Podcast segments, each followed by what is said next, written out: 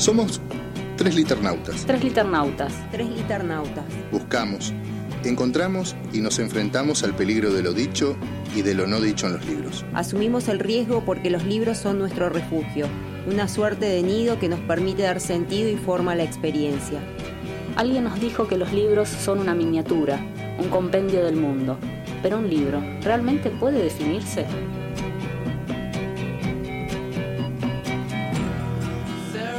Nos habitan con vidas no vividas. Dan profundidad a un mundo inhabitable. Abren espacios en territorios inacabados. Nos protegen cuando la realidad es indiferente. Nos convocan a elucidar nuestra propia experiencia singular. Todos ellos nos permiten jugar, descubrir, gozar, asociar, perdernos. Por eso, exploramos los márgenes amarillos de viejos clásicos. Vamos a la deriva en el mar tumultuoso de los estantes. Buscamos las voces de quienes han creado mundos con palabras, palabras. Somos tres liternautas. Somos tres liternautas. Somos tres liternautas y aquí comienza nuestro viaje entre libros y más libros. Entre lecturas, entre lecturas y escrituras.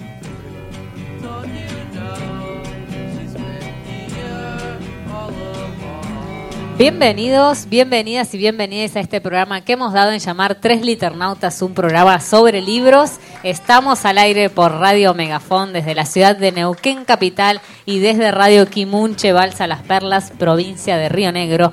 Yo soy María Clara Lavallenquene y hoy junto a Mauricio Giulietti haremos este último programa de la tercera temporada en la que vamos a conversar, conversar básicamente sobre libros. Sobre poesía. Y sobre poesía también. ¿No son libros también?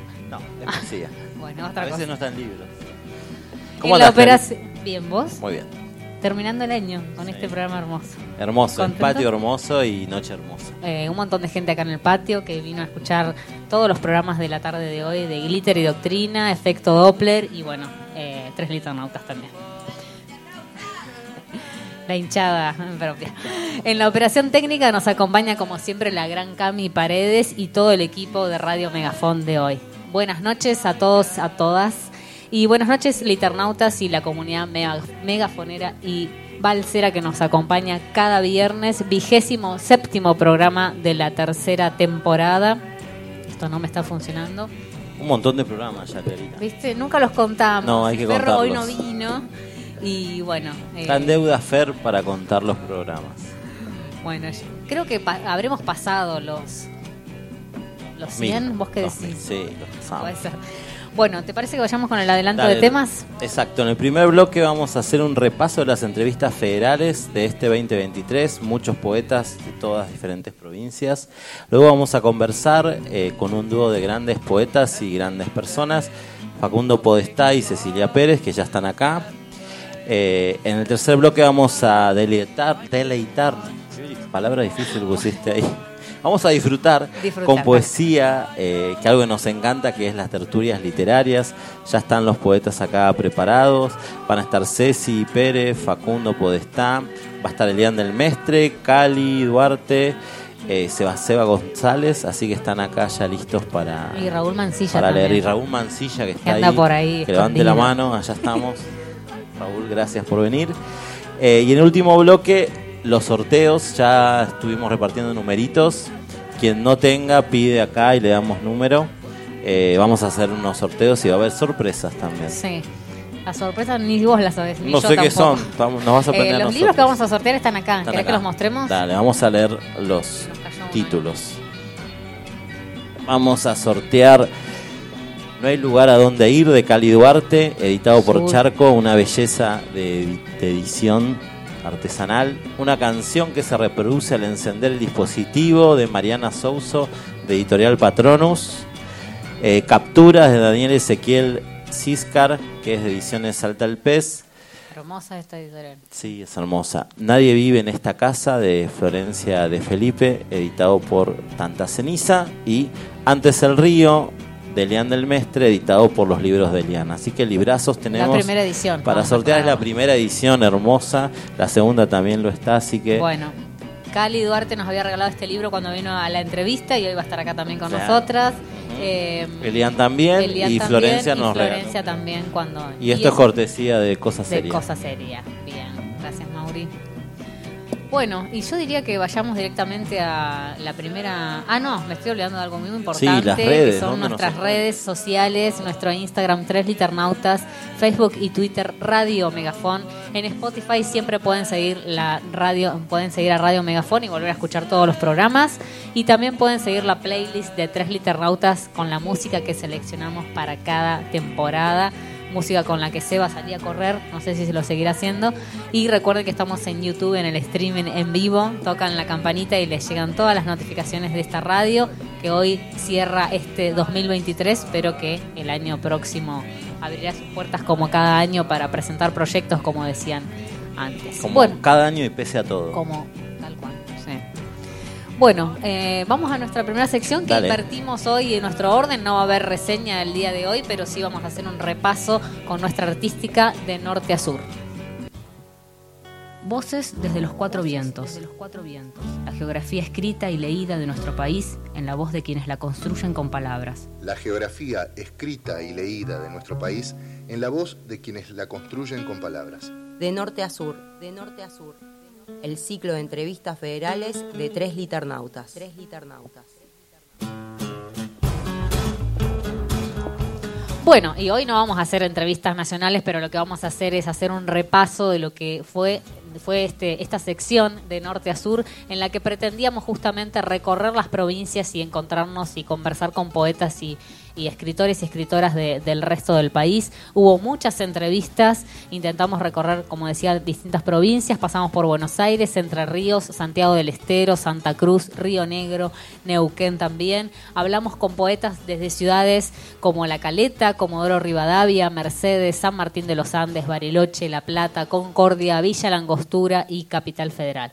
Eh, quisimos conocer nuevos y nuevas escritoras y ahí en ese en ese camino nos adentramos. Así que bueno, vamos a hacer como un popurrí eh, y recorriendo un poco los libros, con quienes hablamos, desde qué lugar y qué frases dejaron en esas entrevistas eh, memorables, Sí, digamos. exacto. Frases para hacer remeras es- son. Sí. Bueno, primero fue en marzo, Valen Rodríguez, quien nació en la provincia de Neuquén y actualmente reside en la ciudad de La Plata. Su último libro es Mi casa en un cementerio de, es un cementerio de moscas, que fue editado en 2022 y publicado por eh, la editorial Malicia. Y la, la frase es, escribo porque odio el lenguaje para hackearlo. Bueno, vos no sé si te acordás de esa entrevista, pero fue muy linda con Valen. no. Capaz que no estuviste en esa entrevista. Puede ser, igual no tengo mucha memoria tampoco. Bueno. Bueno, pero fue una hermosa entrevista, la pueden volver a escuchar si quieren en Spotify y bueno, volver a nuestros Instagram para el volver al Instagram para revisarla. En marzo también conversamos con eh, Juan Meneguín desde Concordia, Entre Ríos, una entrevista muy esperada porque había sido una suspendida del año pasado y que finalmente pudimos llevar a cabo este año. Bueno, eh, Juan Meneguín tiene muchos libros publicados, su último libro, ahora no, lo- no recuerdo su nombre, pero hay uno, un último que nos comentó ese día.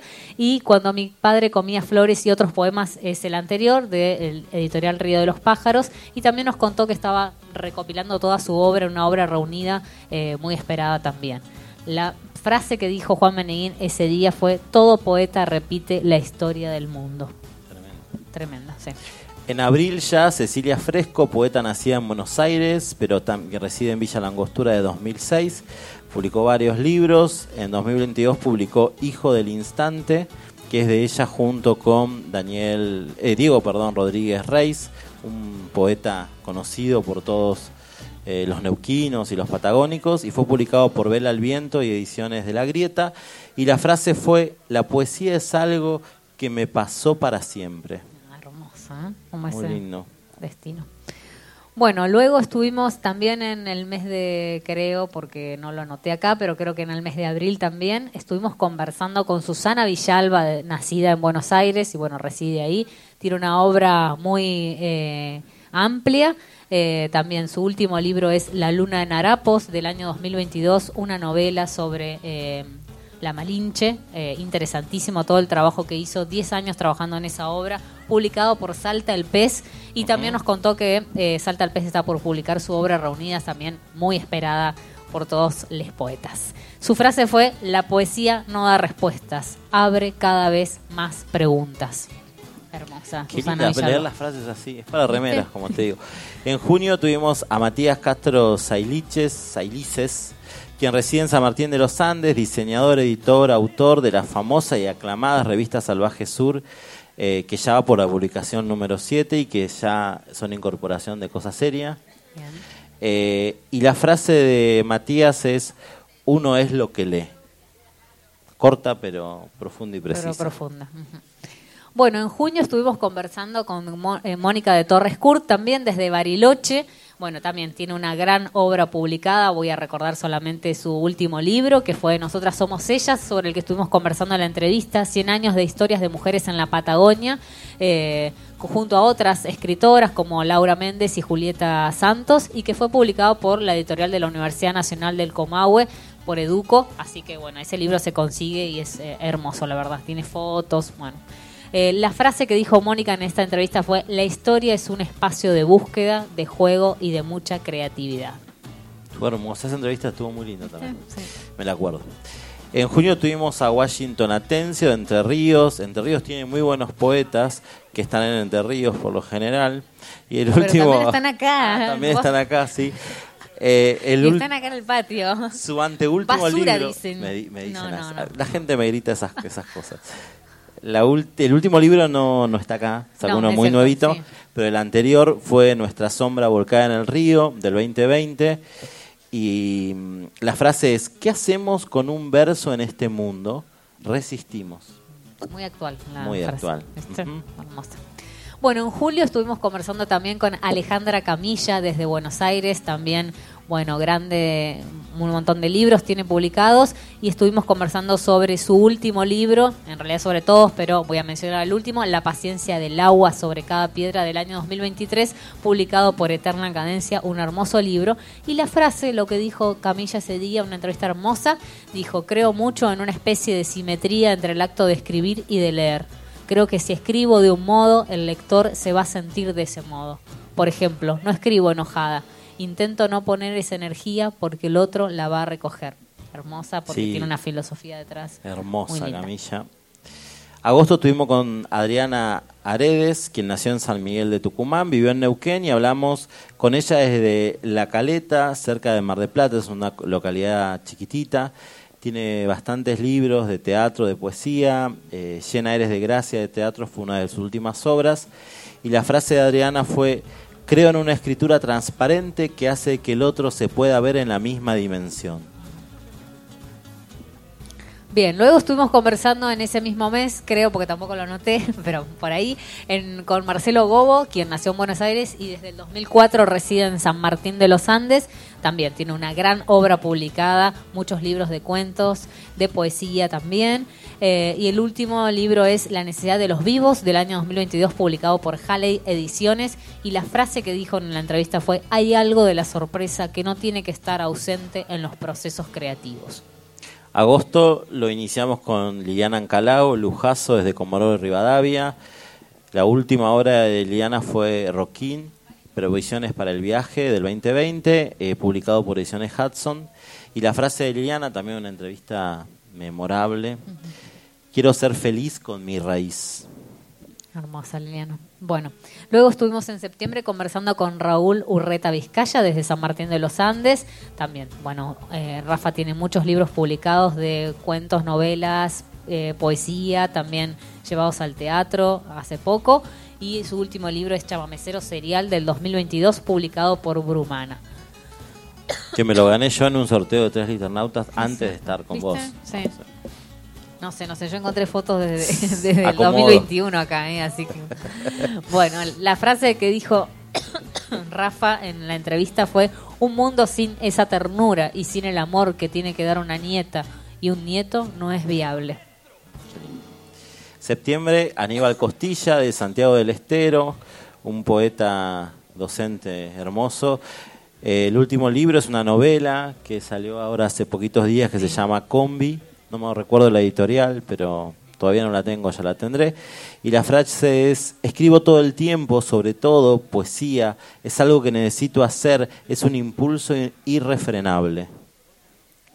Bueno, en el mes de septiembre también estuvimos conversando con Florencia de Felipe desde Buenos Aires, que también tiene varios libros publicados, y estuvimos conversando sobre su último libro, el que vamos a sortear hoy, Nadie vive en esta casa del año de este año, eh, publicado por Tanta Ceniza Editora.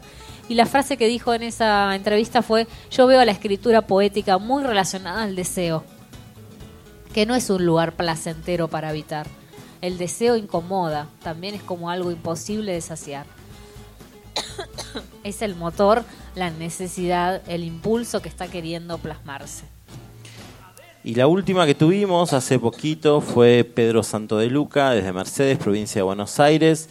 Publicó ya dos libros y una antología, y el último es de Ojal, que está acá, editado por Diotima. Y la frase de Pedro fue, yo siempre fui de un lenguaje que me negaba, pero el cuerpo reclamaba lo que la palabra no decía. Bueno, la verdad que hicimos un, un ping-pong rapidito de todo lo que fue la temporada 2023 en relación a las entrevistas nacionales, porque las entrevistas provinciales, digamos, de acá, de la zona, de nuestro poeta que nos encontramos en la calle, en las escuelas, en... Eh, ¿Dónde más nos vamos a encontrar? En el supermercado. En el supermercado la vamos a tener acá en vivo cuando hagamos el recital de poesía en un ratito nomás. ¿sí? Eh, con los escritores nacionales no, no, los pudimos traer esta vez, no nos dio para... La próxima. La próxima, si los pasajes no, no, los pudimos sacar con sí, tiempo. Sí, sí, va a estar todo bien. Eh, así que bueno, por eso fue. Eh, los pasajes no llegaron a tiempo. Eh, bueno, eso fue un poquito el adelanto y quisimos con Mauri también seleccionar cada uno Ah, una cierto. entrevista eh, que nos haya gustado y vamos a leer un poema de, ese, de esa poeta que nos gusta o nos gustó. Y cada uno eligió uno. Podríamos haber elegido más porque teníamos Sí, más trajimos, favoritos. sí, sí. Pero bueno, yo me traje dos acá, pero voy a leer solo uno. Bien. ¿Empiezo? ¿Empezás? Sí, Empiezo. empezá si querés. Yo voy a leer de Aníbal Costilla, este escritor santiagueño, del libro Esto parece eterno, editado por Rangún, un poema que dice así. Enciendo la luz del patio y llega el bicherío, vuelan cual buitres alrededor de la presa, se estrellan en los focos, quieren hartarse de luz, son verdes como el yuyal que crece y que aún no corté, dicho sea de paso.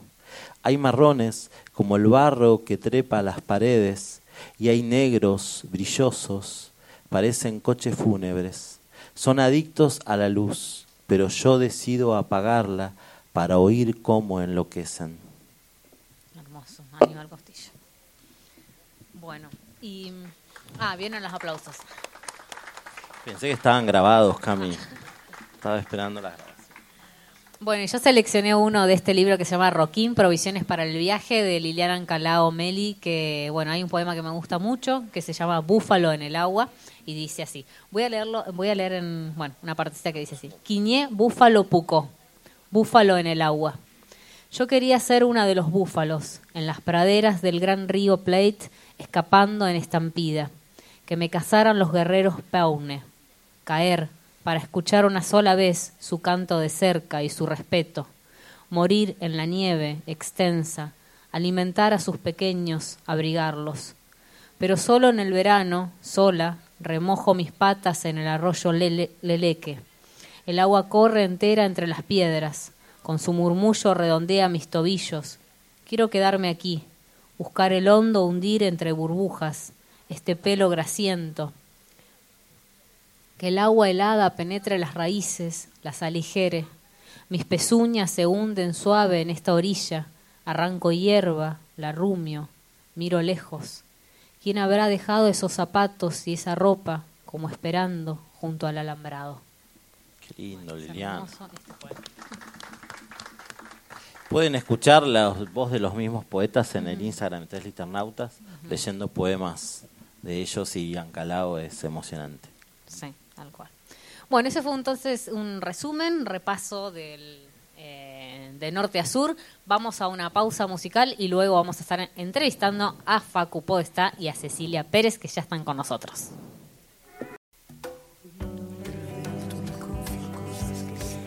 Entre la soledad de la estepa y el ajetreo vertiginoso de la ciudad, Palabras con rostro desconocido ruedan, se confunden entre las ramas del jarillal. Se cubren de polvo y frío, se pierden en el cauce pedregoso del Limay. a veces encuentran, por azar o por urgencia, a alguien que las lee. Hoy, Queremos escuchar las voces de quienes han hecho rodar esas palabras. Esto es Preguntas y Respuestas soplando en el viento.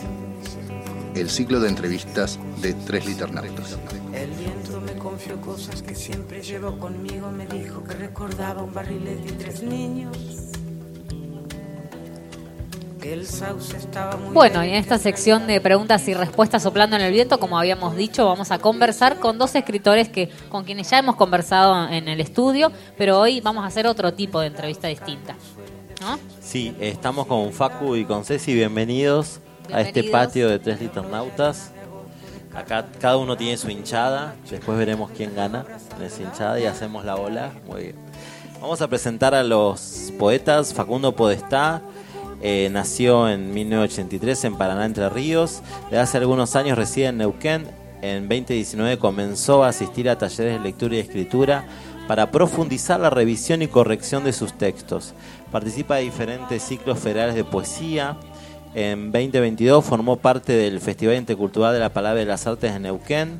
Entrega la colección Los Vamos a Cagar a Coplas, eh, Folletos de Poesía Insurgente número 20, Pilo García 2020, y las antologías Paisaje de la Infancia, Poesía Dominguera Volumen 1, editado por Cartografías en 2021, Prebienal Sentir Malvinas, UNLAM en 2022, Entre Raíces, Centro Cultural La Terraza en 2022, y Niñez, editado por Camalote en 2023. Forma parte junto a mí, a Mauricio, del proyecto editorial Cosa Seria que promueve la literatura generando espacios de encuentro entre poetas, eventos culturales, venta y promoción de, de libros y este año publicó de la mano de Paquidermo, que acá está la presidenta de la editorial. ¿Te gusta? ¿No? Bueno. Eh, Cowboy. eh, fija- fíjense como para observar, Facu metió en 21, 22, 23 toda su vida literaria, básicamente. En tres años. Eh, Fue intensa, tres años Intenso. intensos. Bueno, yo voy a presentar a Cecilia Pérez, quien nació en 1978 en Catriel, provincia de Río Negro. Trabaja en docencia y es profesora en letras. Ha publicado en las antologías Estación Limay de la editorial Cuatro de Copas y en la antología Por Senderos No Pisados del Fondo Editorial Río- Río Negrino. En el transcurso del 2020 y 2021 coprodujo el ciclo audiovisual Desfase junto a Sebastián González y Ariel Ojeda. Actualmente codirige también con Sebastián González Paquidermo, un sello de producción artística general. eh, que bueno, eh, la producción di- disponible que pueden encontrar de Cecilia en las redes, en Facebook de Cecilia Pérez, en el blog El Poeta Ocasional, en la página de Poesía Meta Poesía, también en el canal de YouTube eh, de la colectiva de escritoras patagónicas. Eh, algún poema tiene que haber y en el canal de YouTube de Fase.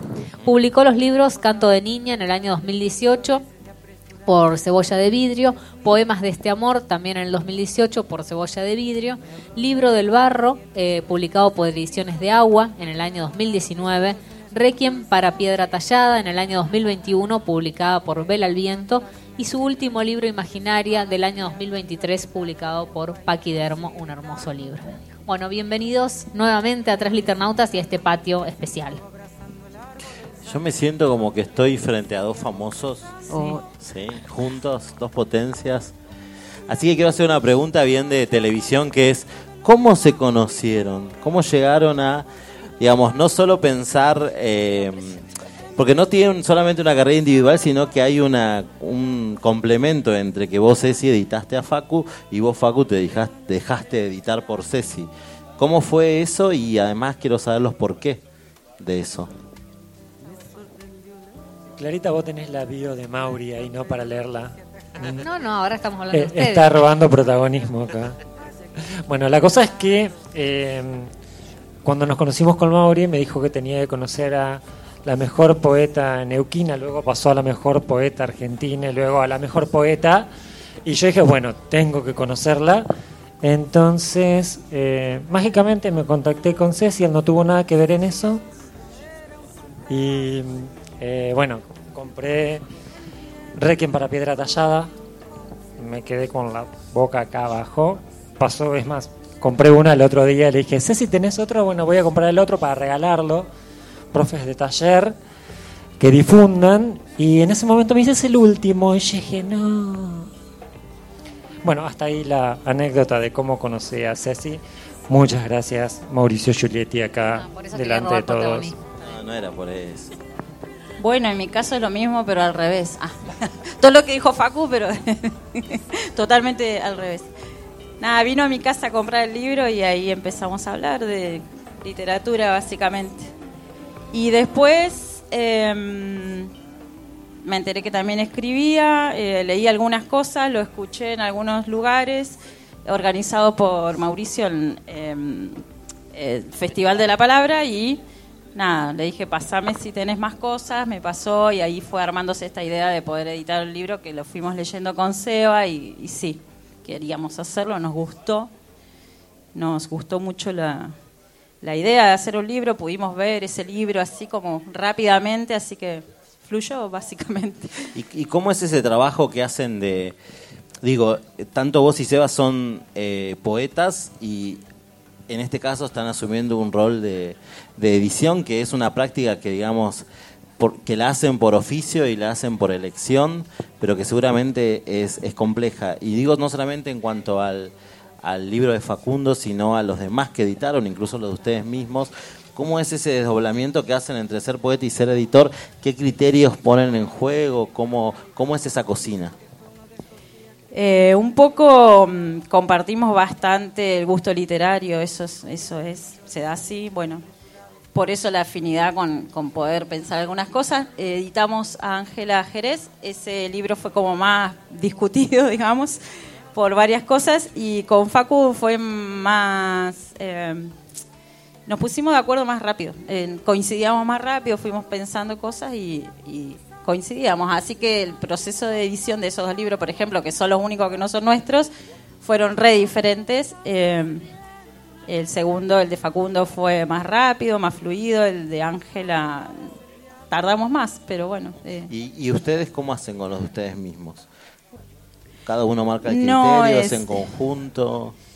El primero fue Galope, pero Seba ya lo tenía bastante pensado su libro. Igual fuimos pensando muy pocas cosas en conjunto. Imaginaria, yo tenía pensado cosas, le agregamos algunos detalles y sí la estética fue, fíjate esto, fíjate otro, que a mí me, me cerraba y bueno, coincidíamos en lo estético, que siempre es como lo sobrio y con algunas cosas que ya tenemos claras, entonces partimos de ahí, digamos.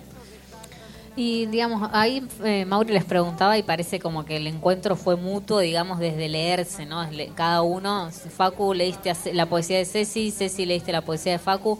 ¿Qué es lo que le llamó la atención a cada uno de la poesía del otro? Una pregunta difícil, ¿no? Porque es difícil a veces definir qué me gusta de eso que leo, ¿no? Sobre todo en poesía. Bueno, en mi caso eh, me pasó que estaba leyendo un poeta del litoral y no, y no parecía.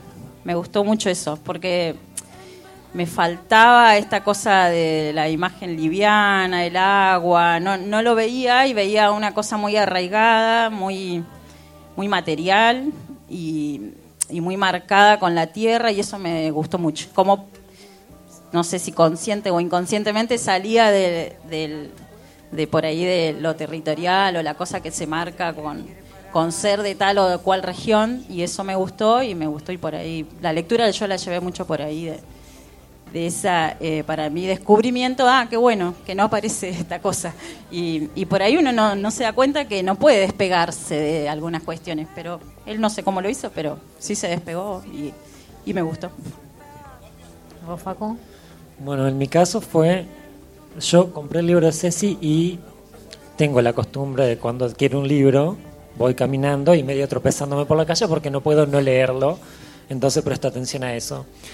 El libro Cecilia, Requiem para Piedra Tallada, empieza con una parte que es como una prosa que presenta el libro.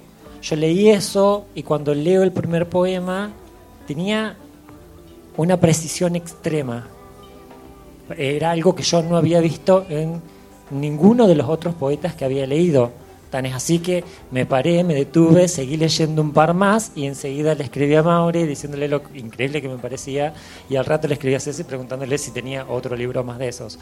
Es, por un lado, por un lado, es eh, la precisión y luego de conocerla cuando sale Imaginaria, que es otro trabajo impecable realmente, eh, no, no entiendo cómo hace para lograr cosas tan diferentes y que la podés identificar a ella, pero son extremos y de una, creatividad y, y, una complejidad muy grandes. Eh, a mí, Requiem para Piedra Tallada me encantó, fue el primer libro que leí de ella. Imaginaria es un libro único, realmente. Qué lindo, che. Parece un homenaje ese. Un homenaje en vida. Voy a morirme pronto. ah, Procuro morir.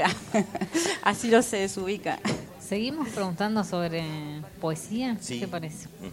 Bueno, otra pregunta que habíamos pensado es que nos puedan contar un poco, bueno, qué están leyendo actualmente y, y- y qué les gusta o por qué recomendarían esos autores o libros que están leyendo. Porque acá están todos esperando que den títulos. Ah, títulos y nombres. Ah, Bueno, Eh, yo estoy leyendo un libro que se llama Naturalezas Muertas de Belén Cañas, que fue lo último que ingresó en Cosa Seria, así que estoy pegando una revisada a eso. Entró con dos libros más, todavía no los revisé. Y de puro gusto, nada más separándome un poquito de la poesía, estoy leyendo una novela histórica que se llama En Busca del Rey de Gore Vidal.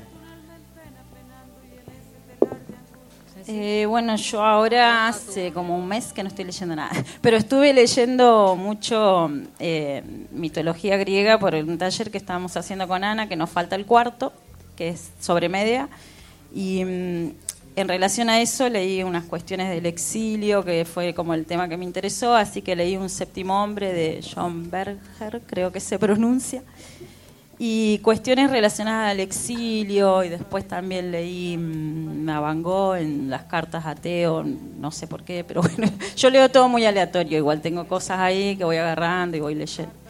Pero lo que más estuve leyendo fue todas cuestiones relacionadas a los mitos, así que por ahí ensayos también para, para buscar puntos de análisis y bueno, me quedé con el tema del exilio y todo lo que encontré relacionado al exilio lo, lo fui leyendo, pero no me, más que un séptimo hombre no tengo como un libro específico porque googleé y busqué un montón de cosas.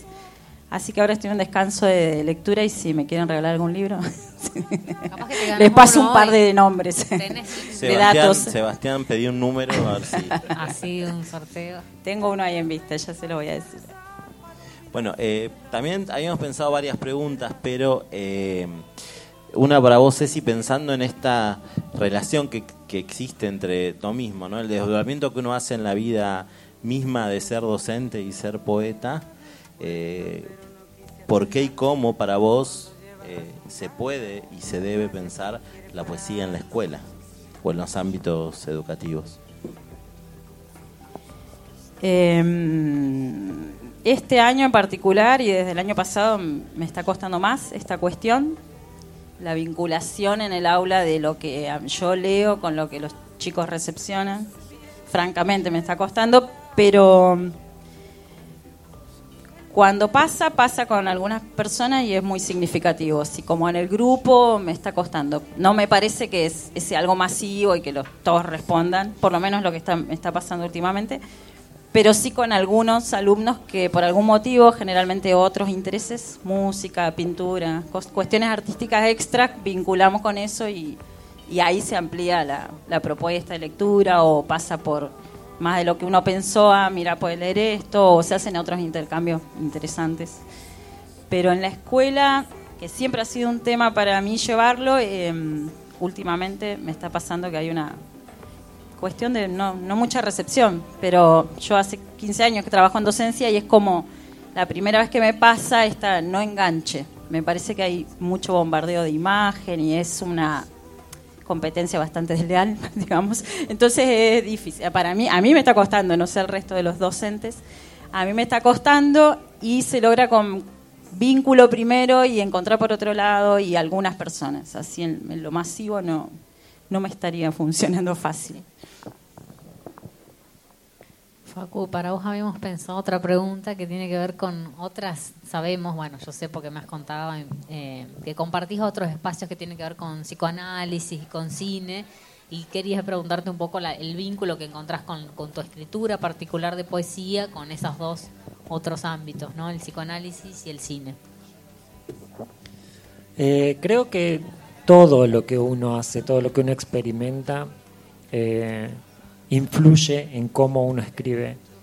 De hecho, he encontrado algunas relaciones de algunos poemas que están en Cowboy atravesados por las lecturas que estaba haciendo en ese momento de psicoanálisis. Tuve un tiempo bastante intenso de trabajar con Lapsus de Toledo. Ahora solamente coordino un, un espacio que se llama Pensar el Cine, que es un sábado al mes, donde analizamos estructuras desde películas, no es que analizamos las películas, eh, pero sí es cierto que hay ciertos poemas que están atravesados por, por las lecturas de ese momento. Creo que todo enriquece a la poesía y todo enriquece al arte en general. Hagamos lo que hagamos más allá que yo me dedique más que nada a escribir. Sí, todo- toda, toda experiencia enriquece la propia poesía y escritura. Bueno, Bueno. vamos con una de las últimas, ¿no? Sí, o si no, la, O la última. última. ¿En qué andan, muchachos, literariamente? Muchaches, ¿qué están haciendo? O si están escribiendo, y- o si no, eh, ¿qué piensan o por qué lado piensan que van a ir como escritores o poetas? Digo porque capaz están preparando una novela, por eso digo Claro, escritores. sí, la pro- Eh, yo estoy escribiendo sobre el alimento hace varios, varios dos años o tres y no sé con qué forma en realidad todavía. Entonces, bueno, eso, escribiendo lo que sale y lo que está saliendo es bastante delirante, así que por ahora eso, es, tiene más formato de, de obra de teatro, si se quiere o no sé, pero bueno, hay personajes que dialogan y hay monólogos y hay cosas es lo que hay, pero todavía no está ni cerca de ser algo concluido, así que eso es, es, es lo que es ahora. Me hiciste acordar, Ceci, algo que contó Susana Villalba en la entrevista que ella dijo que escribía, escribía y que después venía el formato, no sé, cuento, poesía, novela, lo que fuera, pero primero era el impulso de escribir, ¿no? Como Sí, a mí me pasa que la forma no me preocupa mucho, primero. Eh, y después tampoco me, me- tengo muchos escrúpulos con respecto a la forma que sea, o sea, que sea la que sea, pero primero lo que tengo ganas y después me fijo si, si me suena que es para allá y- o para allá. No, no digo voy a escribir tal cosa porque porque capaz que si lo digo así justo no me va a salir. Ah, me está interesando mucho la cuestión teatral por justamente por el taller de los mitos y todo eso, pero cómo darle una vuelta a eso y pensar personajes que no cumplan tanto, co- tampoco con la estructura teatral, pero sí que se filtren algunas cosas. Pero es por también por lo que estoy leyendo, que siempre me gustó igual leer eh, teatro, leerlo. Me gusta, no sé, me, me gusta leer las cosas entre paréntesis. Esta, esta otra escritura que está ahí, que, que me parece súper eh, eh, con mucha potencia, porque es todo lo que después se puede recrear. Entonces eso me re gusta. ¿Qué pondría yo en una acotación de qué cosa? Esa, esa parte me interesa. Y entonces ahora lo estoy haciendo así, pero después capaz que termina siendo algo, un poema largo, bueno, no sé. Va por ahí, no sé. Bueno, para mí prima la poesía principalmente por una falta de acervo, así que no me muevo dentro de otros géneros. Y lo que estoy tratando de hacer ahora, más allá de seguir escribiendo y hacer taller y demás, es trato de separarme un poco de la voz de Cowboy. El libro es muy reciente y me siento como un poco atrapado ahí. Aparte de que, está mal que yo lo diga, pero me gusta, entonces como me siento cómodo, me cuesta un poco salirme de, del registro del libro. Pero bueno, es lo que estoy tratando de hacer. Bueno, sé que tienen ganas de escucharlos leer, pero no lo van a hacer solos. no. En un ratito, ¿en, En un ratito, ahora podemos ir a una a pausa musical. ¿O vos querés que lean algo ahora ¿Quieren leer algo ahora? ¿O después con... con el resto? Cecilia, Ah, unas- no. ¿Cómo? Bueno, ahora yo te voy a buscar otras cosas tuyas porque tenemos cosas. tu libro. Tenemos tus libros. Bueno, Bueno. eh, leemos después entonces. Listo, entonces leemos después. Vamos a guardar. Bueno, gracias por, por estas preguntas Un que nos habían aplauso. quedado un poco Sí. en el tintero en las entrevistas que hicimos. Gracias. Gracias a ustedes. Un aplauso, la por favor. Pausita y Vamos a una volvemos. pausa musical y luego regresamos.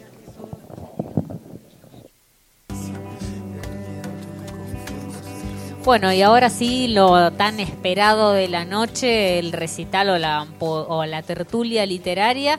Eh, nos gusta cerrar siempre Tres Liternautas con un recital de poesía, con los poetas con quienes y las poetas con quienes tuvimos el privilegio de conversar durante todo este año como os decía hace un rato, eh, los, los que son cercanos, con quienes nos encontramos en la escuela, en la calle, en alguna esquina, en la facultad, eh, los de acá, los más cercanos.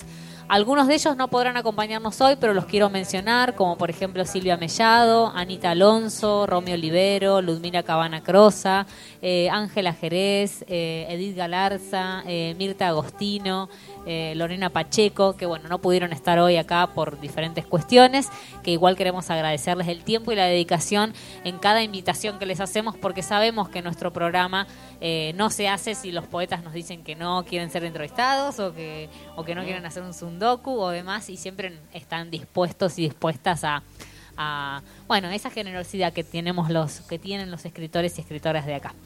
Quienes sí están hoy acá eh, entre nosotros tomando una cerveza y eh, nos acompañan hoy son varios de ellos, que bueno, ahora se me desestructuró un poco acá el tema porque, pero bueno, eh, ya llegamos acá. Bueno, uno de ellos es Cali Duarte. Vamos a leer un poquito sobre Cali, quien nació en la provincia de Buenos Aires, en Coronel Pringles, en un año que él siempre dice que no se ha encargado de olvidar y nadie sabe ¿A ah, nadie sabe el año? Nadie ¿En serio? Sabe, creo. Todos sospechamos. 95, 96. ¿Vos decís? Sí, sí, Desde allí se trasladó a Bahía Blanca a estudiar letras. En 2010 vino a vivir a Neuquén. Em, eh, perdón, me perdí. Vino a vivir a Neuquén, además de dedicarse a la escritura poética, es docente de la Universidad del Comahue y participó del proyecto Puentes desarrollado por el CEDIE. Eh, del Consejo Provincial de Educación, un proyecto de promoción de letras neuquinas. Publicó La forma de lo lejos en el año 2017, publicado por el Suri Porfiado. No escribirás el paisaje en el año 2019 por Rangún y No hay lugar a dónde ir en el año 2023, publicado por Charco, que es el libro que vamos a sortear hoy. Así que un aplauso para Cali que está entre nosotros y ahora lo vamos a invitar a leer. Eh, Seguimos con Elian del Mestre, quien es escritor y editor, es enterriano, como dice él, algo parecido, no me sale. Eh, nació en Paraná, actualmente vive en Neuquén, acá cerquita, coordina talleres, laboratorios y clínicas de poesía. Eh, en los libros, arroba los libros de Elian, van a encontrar toda la, biografía de Elian, publicó Pullover en 2014 como si fuera de día en 2018. Las venas son del color del que hablamos, 2019. Después de los pájaros, librazo en 2018. Antes el río, que es el que sorteamos hoy también. En 2021 la primera edición y este año 2023 la segunda edición. El porqué de las playas en 2022. Eh, humedal en 2023 y también Ternura Matorral en 2023, un libro hermoso metió dos este año Elian y la reedición de un tercero impresionante. la verdad, tres. Humedal, ternura. Ah, uno que viene pronto, bueno, pero no, no se puede. Ah, otro que el que está en proyecto. Te dicen que tiene una correctora re brava. ¿Sí? Sí. Así que Elian, un aplauso fuerte para Elian del Mestre. Bueno, a quien me había olvidado de mencionar, que no sé si, porque yo no veo muy bien acá si llegó Gonzalo Marrón, pero eh, también estaba convocado, pero no, no. No lo veo. Bueno. Eh, que llevan adelante el proyecto Alameda. Sí. Eh, bueno, Lorena que ya mencionamos. Sebastián González nació en Fisque de Menuco en 1978 en Río Negro, estudió música y letras. En 2004 fue becado por la Fundación Antorchas para participar de los encuentros de análisis y creación literaria que se realizaron en el espacio Hudson, Lago Pueblo, con la coordinación de Víctor Redondo, Arturo Carrera y Concha García. En 2008 integró la antología Última Poesía Argentina, publicada por Ediciones en Danza. Integró el, el grupo Celebridades entre el 2003 y 2007, con quienes recorrió gran parte de la Patagonia ofreciendo su espectáculo poético, humorístico, musical. Fue invitado durante el año 2016 al Festival Internacional de Poesía de Rosario, integró varias antologías como Última Poesía Argentina, de Ediciones en Danza eh, del 2008, Desorbitados, Poesía Novísimos del Sur de la Argentina por el Fondo Nacional de las Artes, eh, Poesía Río Negro, volumen 2 del FER del año 2015. 5370, Poesía Argentina del siglo XXI, publicado por edición, eh, Editorial Municipal de Rosario en el año 2015, y Patagonia Literaria 6, Antología de Poesía del Sur Argentino, eh, Hammerschmitz, eh, Mellado, eh, Alemania 2019. Eh, y además, en el año entre el año 2020 y 2021 coprodujo el ciclo audiovisual Desfase, espacio en donde confluye la experiencia poética a través de diferentes lenguajes. Y actualmente, como ya bueno lo mencionamos con Ceci, junto a Cecilia Pérez, lleva adelante el proyecto Paquidermo, que abarca la producción artística en general. Y bueno, su último libro fue eh, Galope, bajo, bajo, el sello eh, Paquidermo. Publicó varios libros, Criaturas en el año 2003, eh, por libros celebrios, eh, Confortablemente Adormecido en el año 2009, publicado por Ediciones en Danza, Inclinación Corporal en el año 2012, publicado por El Arte al Acecho, Chico Vudú del año 2016, publicado por Arte al Acecho, Spaghetti Western del año 2017, publicado por Arte al Acecho, Yacine del año 2018, eh, publicado por Espacio Hudson, y su último libro, como decía, en el año 2022, publicado por eh, Paquidermo. Eh, ¿Te parece que los invitemos a leer a ellos tres? Dale, y después sube otro grupo. Perfecto. ¿Sí? Van a tener que hacer fila para venir a leer. Cali, hacemos Cali, Elian. Cali, Elian, Seba. Seba.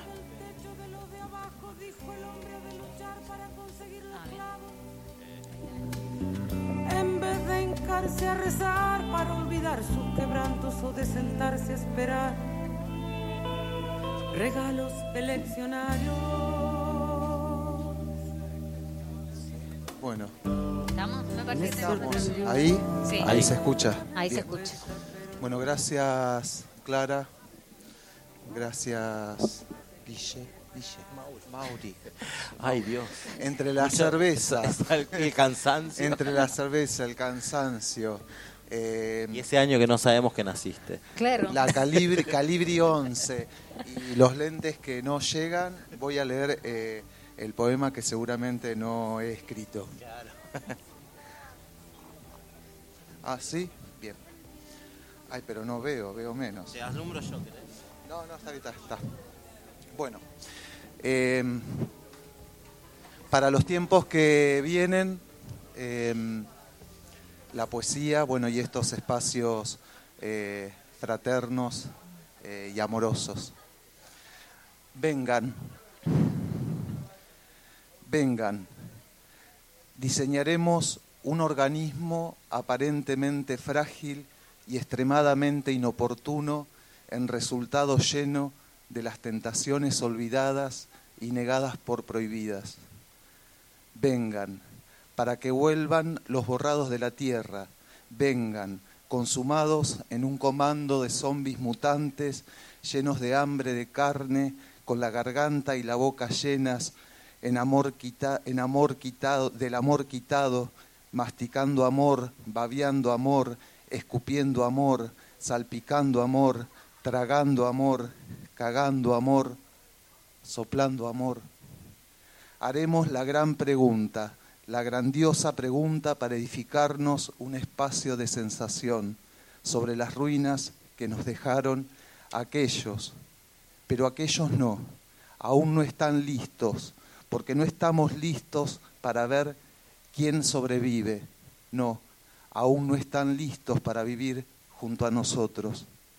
Ellos que tienen solo tiempo para contar tiernos papelitos verdes, que no tienen tiempo para la ternura y se quedan sin tiempo porque el tiempo es oro, a ellos, nosotros, con nuestro tiempo poco paciente, insistente y sin entendimiento para la tierra de los desmapeados. Ellos están, en las cárceles están, en las escuelas están, en las calles están, en el Congreso están, y vendrán a decirnos que necesitamos cancioncitas para calmarnos, pero no, no cantaremos para aliviar sufrimientos, no. En este estado no habrá dolor que aliviar, porque estremecedor será el ruido de la atmósfera del beso en que una virgen sin vergüenza de un mundo desnudo, repleta de las memorias que fueron ocupadas por las prescripciones de las mentes de moral blanca, Ella, una virgen sin voz, será cuerpo líder y se llamará Niqué, y saciada de todo, escupirá al niño bestia y marcará el rumbo de la unión, del afónico milagro de los sin ropas. Su risa, el jadeo, los gemidos, las tetas, su culo, su olor en la atmósfera tierra, tierna del cálido amanecer, nos conmoverá hasta la boca, porque del de golpe nos llegará un golpe de presencia, de la garganta a los labios. No hay fronteras para los besos, no hay fronteras, no hay fronteras. Repetiremos el mantra de Perlonguer, afilando bien la lengua herida y redimida sobre el afilado tacón del Emebel. Vengan, porque ya no hay formas livianas para el amor. Vengan, Melody Barrera, Josefina Cruceño, Natalia Sandoval, Roberta Carabajal, Saya Palomino, Priscila Nieto, Francesca Cornejo, Tehuel de la Torre, Catalina Saya, Tamara Morales, Roberto Monge, Mónica Ortiz, Octavio Romero. Vengan, vamos a un sentido común del amor. Se trata de eso, de resetear el corazón del mundo, no el nuestro. Eso para nosotros hoy y para las generaciones que vienen, el cuerpo será una escena de costumbre. La pregunta por la voz, en cambio, es un organismo hoy a diseñar de nuevo.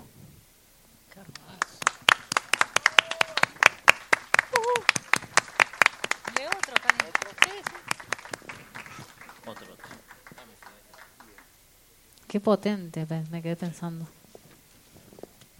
Tremendo. Nave de otro mundo.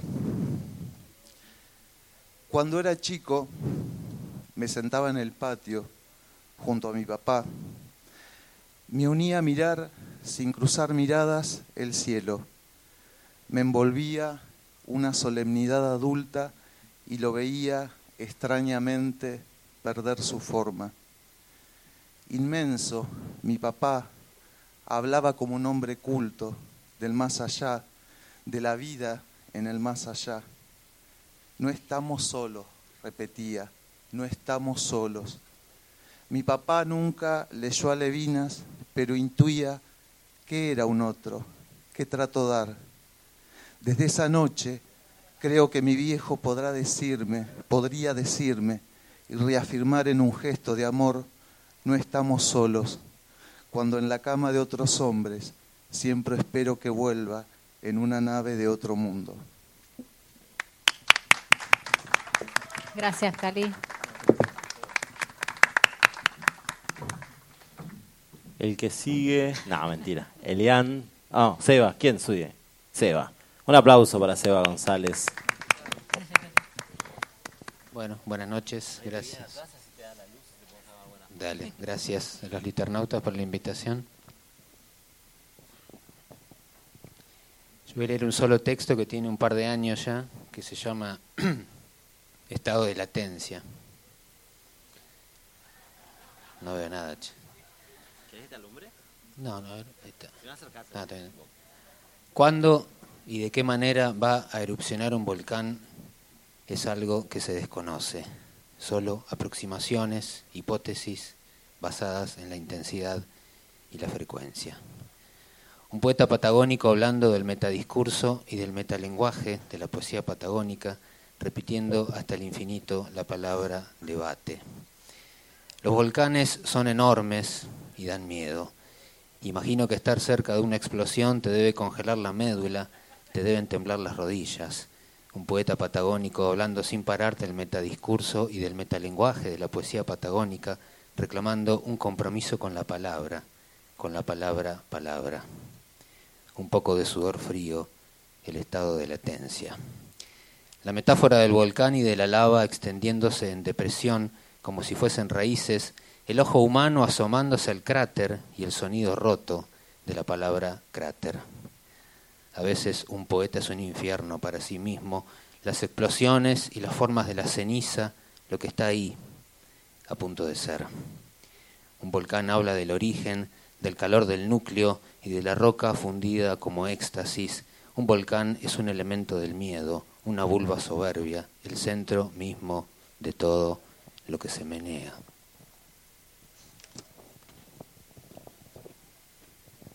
Una formación rocosa es una formación rocosa. Un poeta es un despliegue de posibilidades asustado por la complejidad de la permanencia, diferencias entre un volcán y un poeta. A un volcán no le interesa la opinión que tengan sobre él, no necesita amor, está tan seguro de sí mismo que soporta perfectamente su condición. No siente angustia, no está obsesionado con nada, no tiene ningún tipo de trastorno emocional. A ver, un volcán expulsa roca fundida que viene directamente del centro de la Tierra. Un poeta patagónico cuestiona su propio miedo a no parecer un poeta patagónico, el misterio de la pertenencia forzada a una idea que se tiene de sí mismo, que él tiene de sí mismo, mientras trata por todos los medios de pasar la prueba de la soledad absoluta. Un volcán en plena erupción equilibra intereses, es justicia poética un poeta patagónico hablando del desierto, del desierto hablado por otro poeta patagónico hablando del desierto, volviéndose ambos objetos de análisis, reflexiones sobre el ejercicio teórico y la contradicción, la viscosidad de la materia. Esas nubes oscuras que bajan por la ladera después de una erupción viajan a 160 kilómetros por hora y tienen una temperatura media de 100 grados. Se llaman flujos piroclásticos por donde pasan no queda nada. Repito, nada. Gracias, Eva. Elian del Mestre, aplausos. Yo no traje el libro, pero sabía que había que, que podía haber acá un librito que voy a leer. Voy a leer De antes del río, es un libro que es viejo, pero es nuevo. Esta es la primera edición porque tiene textura. En la segunda edición, que está disponible en Cosa Seria, eh, esta es la primera, porque tiene una texturita que la segunda no. Bueno, eh, voy a leer el primero. Porque había preparado, dije, voy a leer lo último y traje un papel eh, que tiene máquina de escribir, a máquina de escribir. Mira. No sé, es que es muy, muy nada. Sí, no, sí, voy a leer eso.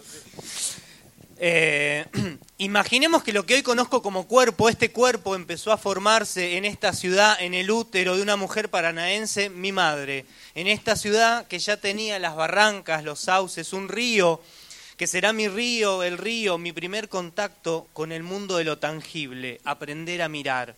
Primer contacto con esto, con esto mismo de la abstracción del lenguaje, la representación. Hay verdes que no se ven en otros lados. Digo yo que viajé, digo que la humedad. En primavera los lapachos, llover a carcajadas, manifiesto poético. Entre ríos, el lugar de dónde. Soy entrerriano, digo, soy el de antes, pero envejecido. El origen de las cosas, todo lo que me existe antes que yo. Hogar, uno, donde estés, dulzura.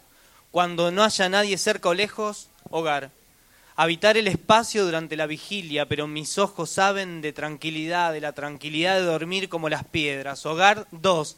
El fuego, leña emanando calor, que es energía originada por el movimiento de los átomos. Mi abuela le dice hogar a la estufa. Hogar 3. Un río enorme que es caudal, que nos protege de las cosas feas que dicen que. Hogar 4. Tenemos un hogar, le digo que el hogar somos nosotros, que mirar es mirar muchas veces, le agarro fuerte las manos, hogar 5, marrón otoño, las hojas en tu mirada, ¿qué decir? Hogar 6, saumar el viernes a las 3 de la tarde, hogar 7, si somos un lugar, somos un lugar tranquilo. Y voy a leer uno más, eh, también de Antes del Río, que es el libro que traje, que sorteamos ahora en breve. Supiragua, el nombre La Cubana. Ese día, mientras la, la acomodamos para salir, le conté mi teoría, cosa, cosas animales que hacemos, ir a morir a la orilla. Paraná inmaculado, remando nosotros en cuero, transpirados, río arriba, bajo el vaho de la siesta, como dorados, cruzando pasando el remanso rumbo a la isla corazón que costeamos hasta el banco de arena que se asoma como un tesoro al final de la isla. Chapoteamos, nadamos, nos echamos, cosas de río. anocheciéndome adentro a la maleza que misteriosa aparece en los sueños de las noches, se amontona lejos de la orilla el yuyal. Me abro camino, brazos y piernas hasta donde debo ir, hacia la mano del muerto, la que ya antes vi, la mano que antes fue mía o será. Me apuro, me tropiezo con unas ramas, llegar al bote, dale, vamos, volver en silencio. Decime dos cosas del río. Dice, la pala entra y sale, entra y sale, el río se desplaza, no nosotros. La cubana apoyada sobre la gran masa de agua. No hay ruidos artificiales, se escucha el agua golpearse a sí misma, el sol cae cansado, llegamos, guardamos la piragua, despedirse, lo que queda, vivir sabiendo que muerto moriré en la isla corazón. Qué lindo. Gracias, Elian. Voy a leer un pedacito de este poema. Ah. Pero que no tiene, que no es nada, es un culito voy a leer, a ver. Dice, hubo una noche en una cordillera, había un volcán, quería leerlo porque habló del volcán y bueno. Hubo una noche en una cordillera, había un volcán en el lugar, en los cuerpos, el día de la tormenta de nieve, punto, y hay una H ahí medio de que le pifié. Ah. Gracias. Gracias al, al programa y a la radio y a ustedes, a las personas detrás de las cosas. Bueno, gracias, Elian. Un aplauso un para los aplauso tres poetas. para Cali, para Sebastián y para Elian, que fue el primer bloquecito. Vamos a una pausa musical y luego continuamos con el segundo bloque con otros tres poetas.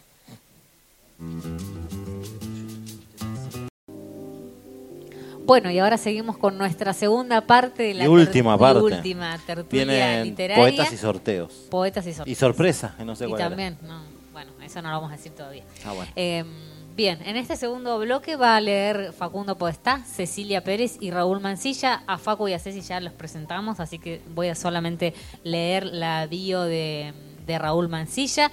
Conocido también como el poeta errante, Raúl Mancilla nació en la ciudad de Comodoro Rivadavia en 1959.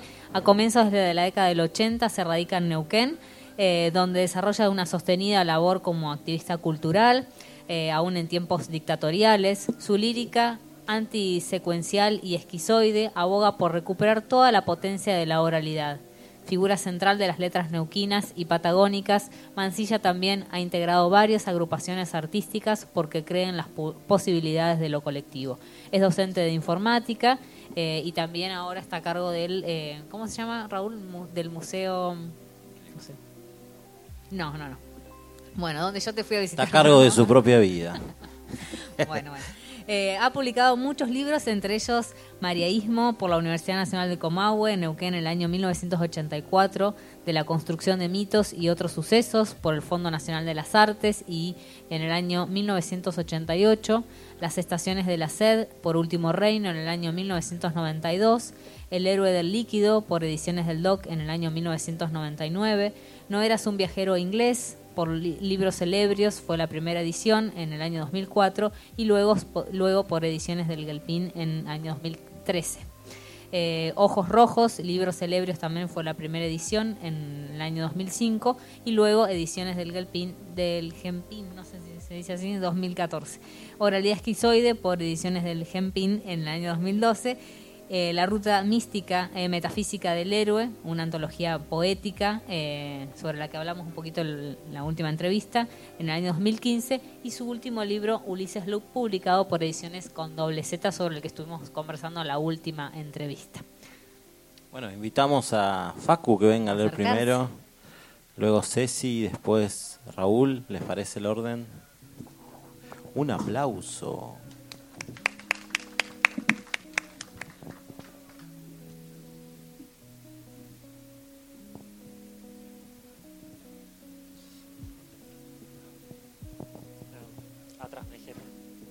Bueno, este es el poema que le da título al libro, Cowboy, y dice así. Los cuises corren a la vera del camino. Son todos de color gris y andan en familias numerosas, en fila india.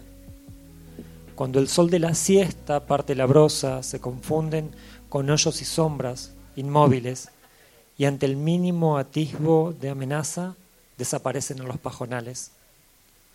Vos querías un cowboy de puntería certera que los diera vuelta uno a uno, como tarritos colgados del alambrado. Yo aprendí a tensar el caucho, a centrar la horqueta, a apuntar con los ojos bien abiertos, pero nunca pude atentar contra un cuerpo vivo.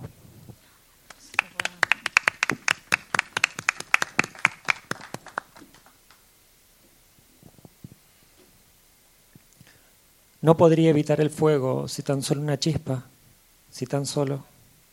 Correría a la habitación, abriría las ventanas, gritaría fuego, fuego aquí adentro hay. Me abrazaría el cuerpo, que es lo que tengo, es lo que soy, todo acá, un poco acurrucado. Abriría el ropero también, sacaría la ropa, vería consumirse el hábito de consumo, sacaría las fotos, me abrazaría también a las fotos, lloraría sobre las fotos, porque temo sobrevivir y que mi memoria falle eventualmente, falle como el fuego, y yo sobreviva y no tenga cómo saber. Soy un alma vieja y torpe, yo imprimo las fotos porque no se revelan más los recuerdos después del fuego, después de todo. ¿Qué? Entonces, quizás alguien haya escuchado un eco de mi auxilio, tiempo, a, y venga y levante quién sabe qué vigas y derribe quién sabe qué puertas y encienda quién sabe qué chispa. Quizás alguien que ante tanta soledad no arda, huiría en brazos o al menos detrás de alguien, saldría y vería cómo todo se derrumba mientras corro con las manos llenas de recuerdos. Gracias. Gracias, Facu. Gracias. Ceci que tiene un montón para leer, me dijo. Trajo como tres libros.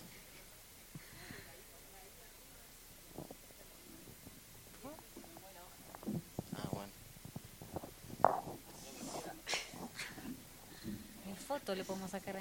Ah. Comienza la disputa territorial con las hormigas. Rigurosamente hablando, no es la tierra la que nos preocupa, la tierra es de ellas hace rato. Lo que se disputa es el dulzor de los damascos. Prender la luz y ver la estampida. Hacerme la que no. Ceremoniosamente poner la pava y ver manchitas negras escabullirse por poros casi imperceptibles al ojo humano. No las mates, no pican, son de Dios. Al parecer, el mismo Dios manda su ejército de cruzadas a mi cocina. Es lógico. En términos legales, es el dueño de todos los damascos de la tierra. No pienso en matarlas. Nuestra disputa se disuelve en las primeras horas de la mañana con la llama de la hornalla y el correr del agua en las canillas. Si al caminar descalza por el patio encuentro un damasco maduro en el piso, lo abro y retiro las hormigas suavemente con los dedos. Es ínfima la cantidad de pulpa que ya comieron, una ración a la medida de sus cuerpos de soldadas razas. Yo como mi ración también la justa para un cuerpo que reduce al mínimo sus batallas. A 130 kilómetros del patio, en otro patio de arena sin damascos, el viejo mata gatos a bastonazos. Ellos entran a comerse la comida del suyo, dice. Él no es un gato, pero está igualmente meando por toda la casa. No sé si le importa la nutrición de su mascota o es el velo de la mente tan fino. En el velo de la mente del viejo las riñas de noche sin volver a la casa, su vuelta en silencio, su estancia agazapada. No se conforma con espantarlos da el primer bastonazo y sigue. No se detiene cuando sale sangre, los mata a bastonazos.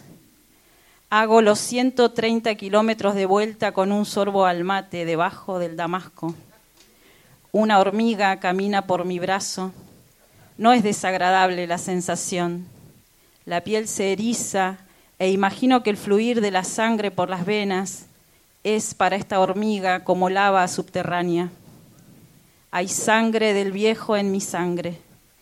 Pienso sin perturbarme si la senilidad traerá el pasaje al acto. Bueno. Gracias, Ceci. Raúl.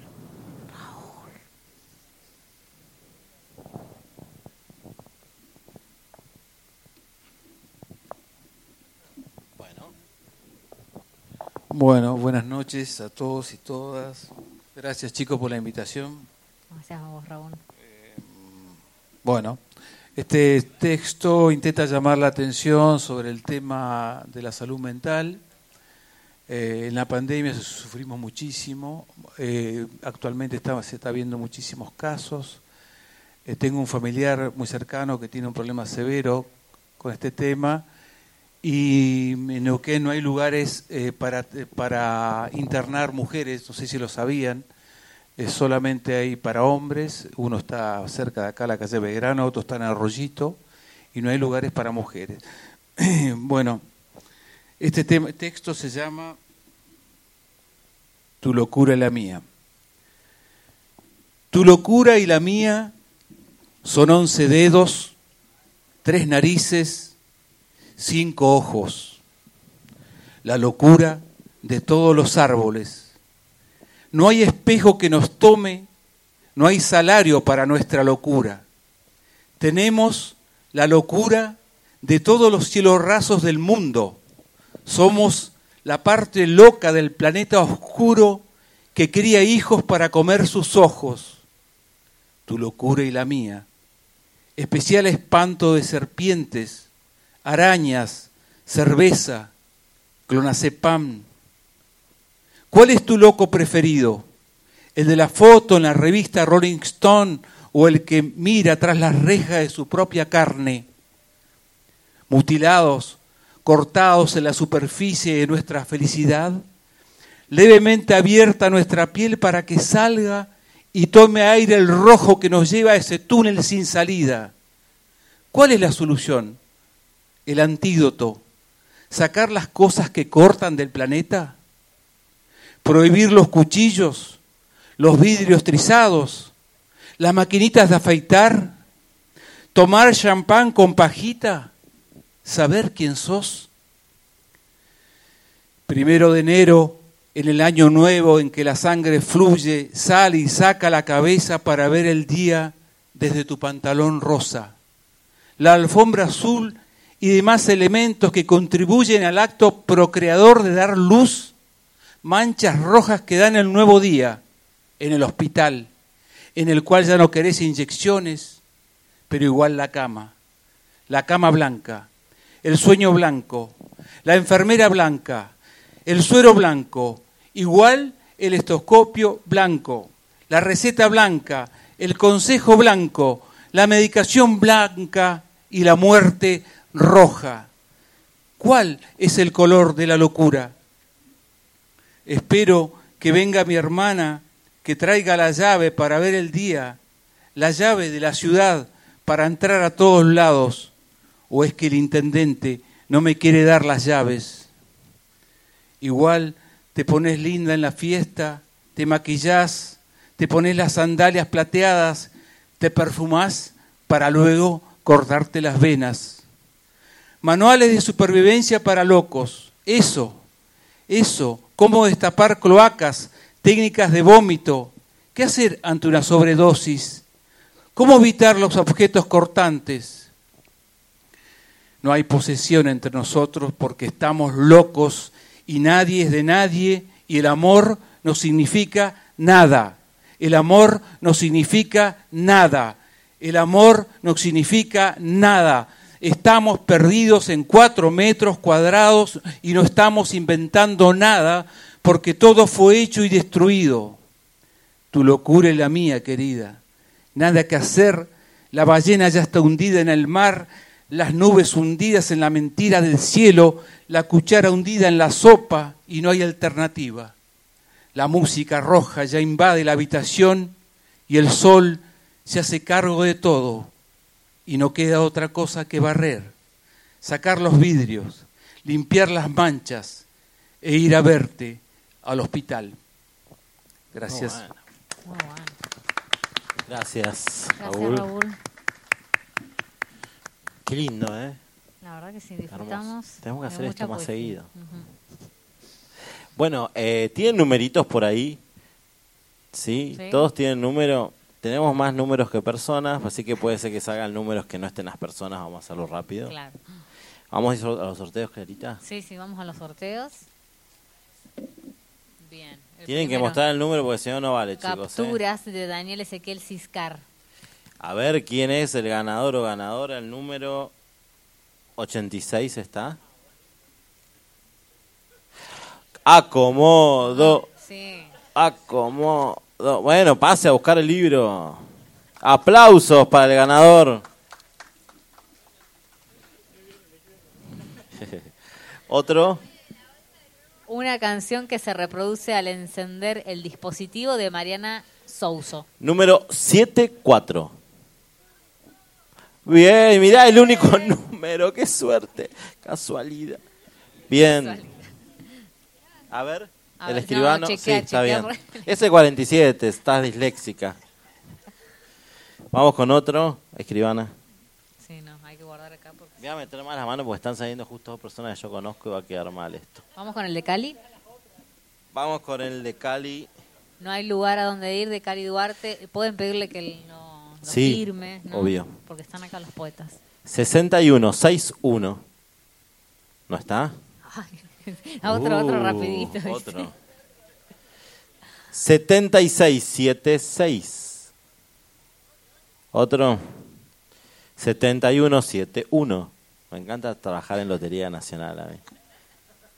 Vamos con el 85, 85. Ahí tenemos a Elian, ganó el de Cali. Aplausos para el ganador. Vamos con el Florencia de Felipe. Nadie vive en esta casa. A ver, sacamos Clara porque me van a decir que estoy acomodando mucho. 75, 75, Yo digo 75. Ah, bueno. 48, 4, 8. Esa, Martín. Se ganó el de Flor, editado por Tanta Ceniza. Aplausos. Muy bien. Ahora te lo firmo yo si querés, no hay drama. Estoy autorizado. Y vamos con el último que es Antes el Río, edición abreviada. 53. 5-3. Esa, Diana, un aplauso.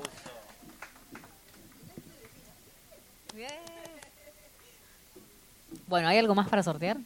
No, que No, no sepa, tenemos no. nada más. Bueno, vamos a. les ¿Te parece entonces que hagamos el cierre? Ya directamente. Cami, nos pones un toquecito de la música de Tres Liternautas para que sea una despedida. Y vamos a ir haciendo el cierre. eh, porque, bueno, vamos llegando al fin de este programa y de la, tem- de la del programa 27 de la tercera temporada de Tres Liternautas. Fer nos, re- eh, nos escribió hace un ratito, dijo que fue el programa número 91. 91. No llegamos a los 100, así que 9-1. Sí, será el año próximo seguramente. Hoy en Tres Liternautas hicimos un repaso por las entrevistas federales 2023. Luego conversamos con Facundo Podestá y Cecilia Pérez. En el recital de poesía leyeron Cali Duarte, Elian del Mestre, Cecilia Pérez, Facundo Podestá y Raúl Mancilla. Sorteamos libros, por supuesto, de la mano de Cosa Seria, como siempre que nos acompañó este año. ¿Qué escuchamos, Mauri? ¿Querés? Muchacho de la banda rumana A, Monline, un sencillo del año 2019. De qué callada manera, un tema de Pablo Milanés en la voz de Soledad Villamil. El tema se encuentra en el álbum Canción de Viaje del año 2012. Buenos Aires, Vos Quién Sos, de cantautora Julieta Lazo. El tema pertenece al álbum Mantingala del año 2018. Hojitas secas de la banda de cumbia Sí, La Nueva Luna. Vamos a escucharlo ahora, pero bueno, ya lo presento. El tema pertenece al álbum La Fuerza Joven del año 96. Bien, todos temas que van a seguir estando disponibles en la playlist Tres Liternautas 2023 en Spotify. Y bueno, ahora vienen los agradecimientos eh, veloces. Queremos agradecer a toda la comunidad liternauta que nos acompañó cada viernes durante este año en YouTube, en la app, mandándonos hermosos mensajes siempre eh, y que nos escuchó. Sin la- nuestra audiencia no, no podemos hacer el programa. A quienes vinieron a escucharnos hoy aquí, que están en el patio, gracias. Un aplauso por estar aquí con nosotros. A Radio Megafón por, por darnos este espacio para hacer algo que nos gusta y que disfrutamos mucho, que es este programa de radio. Eh, a Fernanda Bustamante, especialmente por su aguante y compromiso durante toda la temporada también. Eh, a Seba que nos pudo acompañar, eh, al Seba Alegre que nos pudo acompañar eh, en el principio también del programa y a todos los escritores y escritoras que siempre de manera generosa y amena se sumaron a nuestras invitaciones siempre. También un, un agradecimiento especial a A nuestros operadores, Cami Paredes que siempre estuvo presente, bueno, hoy está con nosotros Gena también, a nuestro productor Pale, eh, a Jime que bueno, siempre nos acompaña desde la dirección y este espacio sobre en el que resistimos durante todo este año y seguiremos resistiendo con poesía. Nada, nos vemos el año que viene. El año que viene habrá cuarta temporada. Y si, si Fer y Seba faltan, estoy. Estamos. Estoy, acá, yo estoy acá, siempre. Dos liternautas. Soy el, el suplente titular. Bien. Cuatro liternautas. Cuatro liternautas. Tal Bueno. cual. Más. Cambiamos, cambiamos la. ¿Cómo se llama el cartel? El cartel, claro. Eh, bueno, nos despedimos. Nos así. despedimos, gracias a todos Eh, y a todas. Muchas gracias y felices vacaciones. Esto fue Tres Liternautas. Escuchanos el próximo viernes de 22 a 23.30 Por Radio Megafón.